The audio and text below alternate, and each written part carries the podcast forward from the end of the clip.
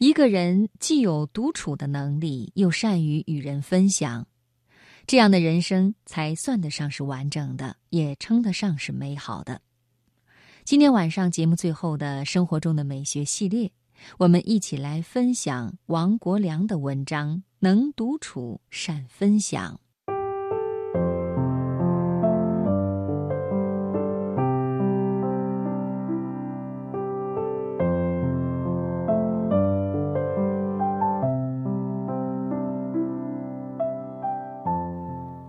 村上春树说。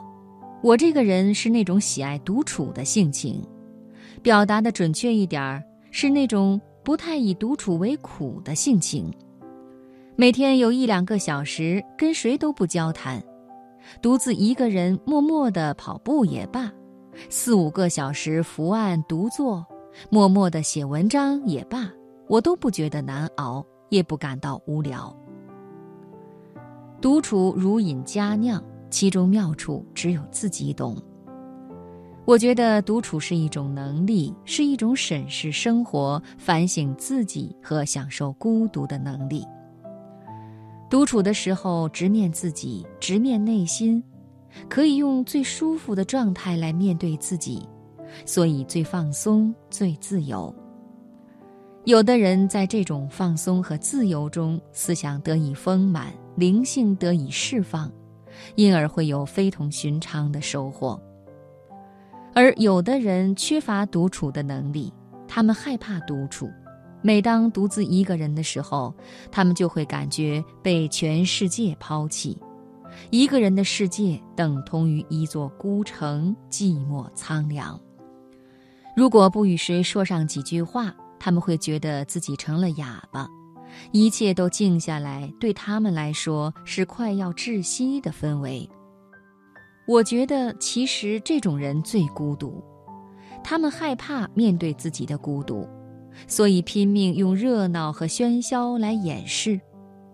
他们喜欢高朋满座，喜欢笑语喧哗，但盛宴之后的落寞却让他们无法承受。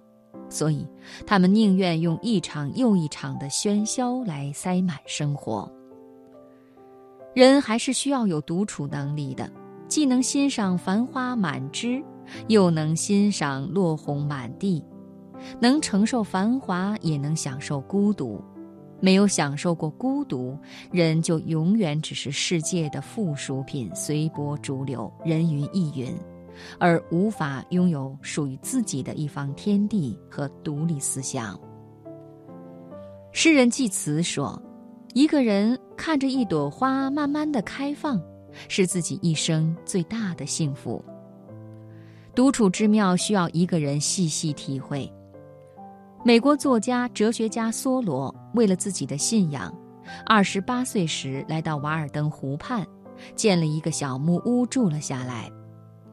他在那里住了两年，过着劳动与学习的生活。隐居瓦尔登湖期间，梭罗在湖水、森林、月光、鸟鸣的世界里，静静地思索着人类应该有的生存状态。人在孤身一人的时候是最不孤独的，因为只有在这个时候，他才获得一种大自在。梭罗在独处的岁月里创作了《瓦尔登湖》等具有艺术性和思想性的作品。我以为，其实独处也是为了更好地融入人群、融入世界。比如梭罗，他在独处中创作，是为了更好地向人们传递他的思想，与人们分享他的所思所感。这个世界上没有谁能够与世隔绝，完全脱离他人。古人隐居山林，只是远离官场，并未脱离人群。鲁滨逊漂流到孤岛上，尚且需要一个星期五的陪伴。所以，我们能独处，也要善分享。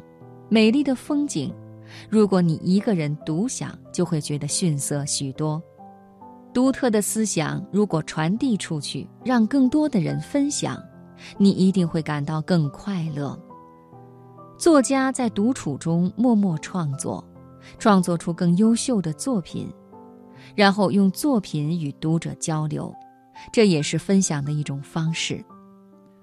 思想的火花闪烁出来，灵动的思维跳跃出来，他一定有与人分享的欲望。如果无人分享，再好的作品也形同枯木，无法焕发生机。作家明白这样的道理，无人分享的思想只是转瞬即逝的浮光掠影，而有人分享，一切就可以落地生根了。凡俗生活也是如此，没有人可以绝对独处，独处只是为了短暂停歇，以便更好地融入新的人群。独处是一种能力，分享也是一种能力。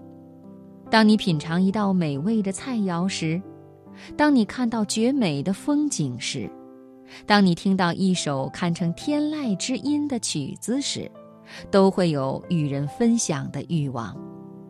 有人分享一份快乐，就会变成几份，这才是真正的快乐。